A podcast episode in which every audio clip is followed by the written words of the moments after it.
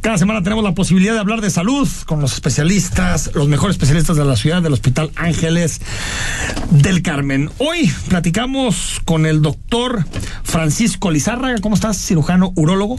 ¿Cómo estás, Enrique? Buenas noches a todo el auditorio. Platicamos también con el doctor Eduardo Navarro, cirujano de colon y recto. ¿Cómo estás, Eduardo? Hola, Enrique, bien. Tú, buenas noches. Y platicamos con el doctor Jorge Emilio Arc Ferrer, cirujano oncólogo. ¿Cómo estás? Muy bien, buenas noches a todos.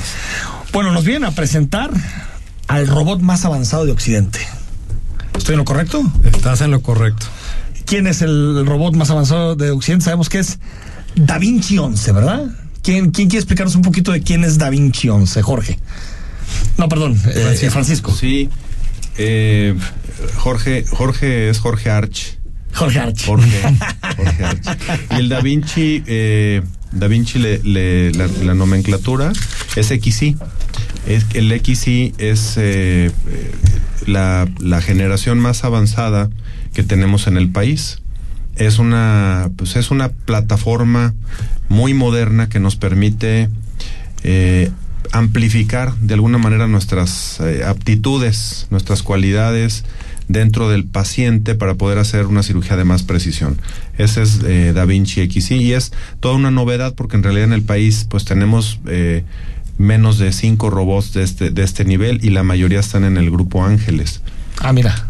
Y supongo que en la Ciudad de México, la mayoría. En la Ciudad de México, exactamente. Porque este es el más avanzado de Occidente, ¿no? Y de, de- podemos decir que de eh, provincia, una palabra que luego no nos Sí, gusta, no me gusta. a los de provincia. No me gusta, hay que borrarlo. Pero los que estamos fuera de la Ciudad de México es, es el único, la única ciudad que lo, que lo tiene. Oye, Eduardo, ¿qué, qué cambia? ¿Qué avance tecnológico? Este avance tecnológico, ¿en qué cambia eh, también la, la, la intervención de los pacientes? Sí, Enrique, pues mira, primero, pues eh, tiene las mismas eh, eh, ventajas de, de cualquier robot, ¿no? Que nos da una mejor visión, cirugías con mayor precisión, quita el, el temblor fino del cirujano, posición más ergonómica, lo que hace de cirugías mucho más precisas de mínima invasión, menos complicaciones.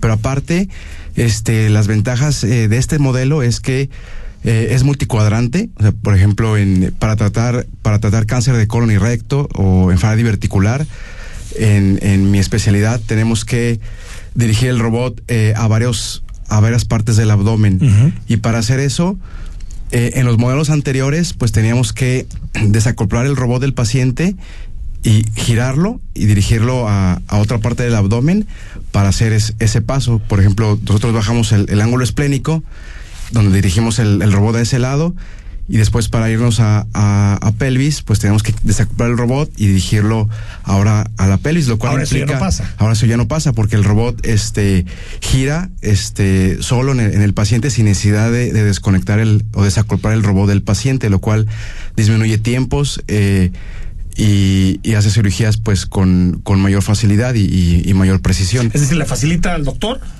pero también entiendo, Jorge, beneficia al, al paciente, ¿no?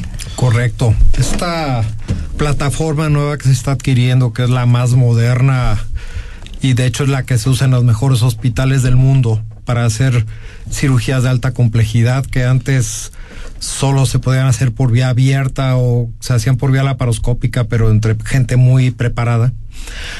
Ahora nos permite tener una mejor calidad de la imagen. Es un robot que es más eh, delgados los brazos con los que se trabaja, entonces permite más rango de movilidad. Es un robot que nos permite, aparte al cirujano, agotarse menos en el tiempo quirúrgico y hacer las cosas mejor. De hecho, el, el agotamiento ayuda, es un factor de, en el cual pues, cansa al, al médico y podemos cometer errores nos ayuda a evitar todos esos problemas. Esta plataforma se tuvo que, pues ya se tiene la nueva plataforma aquí en Guadalajara. Se hicieron bastantes cirugías. Francisco nos puede decir cuántas cirugías llevamos con el equipo anterior.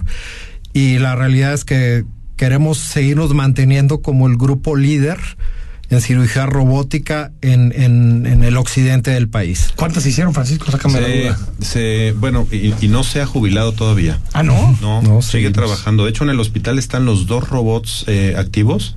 Con el anterior se alcanzaron 320 casos y, y- y sigue habiendo eh, cirugías pues prácticamente todos los días. para eh, poder trabajar con este nuevo equipo tienes que eh, actualizarte, tienes que hacer, pues aprender algunos, algunas eh, modernidades como las que platicó Jorge ahorita y Lalo y, fluye todo. Eh, lo que lo que Jorge eh, menciona sobre la fatiga, sí me gustaría recalcar eso porque es, es bien importante. Si nos im- imaginamos al equipo que le vayas de la Champions League y los llevas a tiempo extra, el mejor jugador se va a fatigar y va a bajar su rendimiento. Sin duda.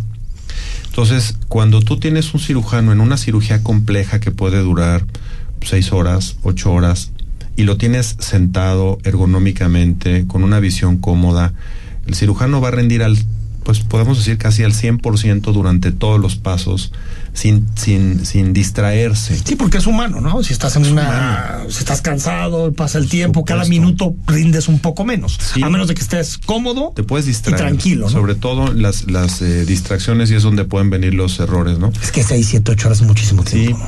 sí, y, y- Tremendo. y Jorge es de los que hace de las, de las cirugías más largas porque pues él es un cirujano oncólogo y te puede platicar ¿De las cuánto, cosas Jorge? más complejas que han La cirugía hacer. más larga que he tenido son alrededor de 12 horas.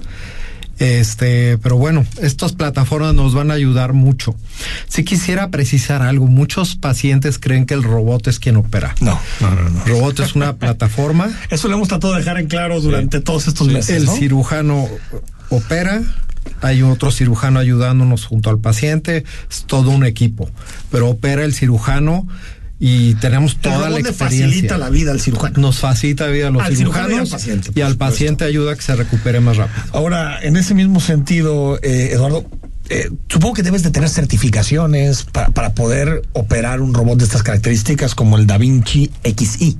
Así es, así es, Enrique. Primero, pues eh, hay que hay que dominar la cirugía laparoscópica, ¿no? Desde ahí hay que tener un, un entrenamiento en cirugía laparoscópica y este después sigue el entrenamiento en, cirugía robótica que, que es que lo hicimos ahí en el Hospital Ángeles del Carmen y después este nos mandan al extranjero a concluir esta certificación Eh, y ya que se completa ya podemos este empezar a hacer eh, cirugía robótica. O sea, sí ¿cuánto un- tiempo te se aventaron en, en- en esa actualización? Pues el, el entrenamiento en total son como unos tres meses. Tres meses en específico. Tres meses para. Ah, pero después de los 20 años que iban estudiando, no sé cuánto.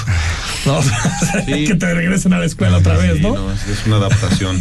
Hay generaciones eh, nu- eh, nuevas que vienen eh, ya, eh, hay hospitales, por ejemplo, eh, voy a hablar del 20 de noviembre del ISTE en la Ciudad de México, que tiene, eh, el- ellos tienen un robot XI también y los residentes desde muy chicos empiezan a, a familiarizar con esta tecnología. Ah, mira. Entonces es, es, es algo que llegó para quedarse en los hospitales institucionales y en los hospitales privados. Afortunadamente estamos nosotros trabajando con un hospital privado que, que le da, le da eh, mucha importancia a tener la, lo último en tecnología. O sea, no lo de moda, lo que, como dijo Jorge, ha probado en los mejores hospitales del mundo que funciona, se lo traen. Ahora, Jorge, en ese, en ese sentido, ah, eh, en recuperación, ¿qué tanto ayuda? Un- una, si, si, si, si te operas o, o si la intervención es a través de este robot. Fíjate que los procedimientos que me ha tocado hacer abierto, laparoscópico y robótico, sí es una, una evolución posoperatoria de los pacientes eh, muy, muy notoria. El paciente desde que sale de quirófano, el paciente está en condiciones de pararse a caminar, no tiene tanto dolor, incluso co- como cuando se hace por la paroscopía. El tubo digestivo, por ejemplo, que es donde operamos más en abdomen, empieza a movilizarse más tempranamente. Si me dices comparando una cirugía abierta con una laparoscópica, pues tal vez habría un día de diferencia en la estancia hospitalaria entre laparoscópica y robótica un día, pero ese día el paciente está casi como si no lo hubieras operado. Y ¿Por- la otra qué? ventaja. Porque la invasión es. Hay es- menor trauma. Hay menor trauma a la pared abdominal. Adentro se hace la misma operación, exactamente es idéntica. Pero el exterior tiene Pero el impacto. traumatizar, el lastimar menos la pared abdominal, el movilizar, a estar apretando intestinos, hace que se paralicen. El intestino es muy sensible. Entonces, en, en cuanto menos tú lo toques o lo movilices, ah, más rápido se recupera el paciente. Ahora esta tecnología nos permite, antes de pegar dos segmentos de intestino, por poner un ejemplo, ver que tengan la circulación adecuada, evitar riesgo, nos disminuye el riesgo de que no cicatricen adecuadamente esas uniones entre los intestinos. Es, esta tecnología se llama Firefly, se usan ahora colorantes especiales y se usa un láser con una luz que se llama NIR infrared que nos permite ver la perfusión a nivel capilar en los tejidos e incluso nos ayuda a localizar hasta dónde termina un tumor. Entonces son tecnologías que llegaron para quedarse y que sí, sí es un beneficio franco. Luego puede la gente decir, oye, es más caro. Pues lo caro, bien lo sabemos, es es que el paciente no se recupera ah, adecuadamente, que no hagamos una cirugía adecuada.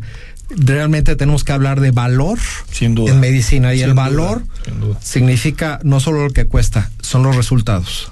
Eh, antes de despedirlos, eh, eh, doctor Eduardo Navarro, ¿qué tipo de, intervenciones se hacen, de cirugía se hacen con, con, el robot? Bueno, en mi área este, tratamos todas las, las patologías de colon y recto que las más comunes son, por ejemplo, eh, en cuanto a benignas, divertículos, enfermedad diverticular, eh, enfermedad de Crohn, pólipos y también cáncer de colon y recto. Y ahí, por ejemplo, este robot también tiene una gran ventaja que es la cirugía transanal. A, través del ano podemos hacer cirugías todavía menos invasivas y en los modelos anteriores chocaban un poco los brazos. con este robot, con brazos más delgados, cámara más delgada, eh, eso pues se, se, resuelve ese, ese problema que se tenían con los modelos anteriores. Muy bien. Pues ya saben, Hospital Ángeles del Carmen, calle Tarasco 3435, fraccionamiento Monraz, el teléfono 3338 130042. No sé si tengan sus datos a la mano, doctores. Eh, yo creo que eh, pueden hablar al, hospital. Hay un departamento de cirugía robótica y, dependiendo de la, de la, patología los pueden dirigir. En el hospital tenemos ahorita más de 20 cirujanos certificados en cirugía robótica de diferentes especialidades, ginecología, cirugía de tórax, cirugía oncológica, urología, cirugía de proctología. Entonces directamente al área de robótica. y a partir de ahí los canalizan con quien es el especialista. Exactamente. Doctor Francisco Lizárraga Salas, gracias por venir.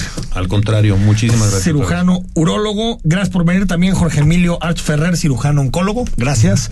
Y doctor Eduardo Navarro Lara, cirujano de colon y recto. Gracias. Gracias. En Hospital Ángeles del Carmen queremos un México lleno de vida. Presentó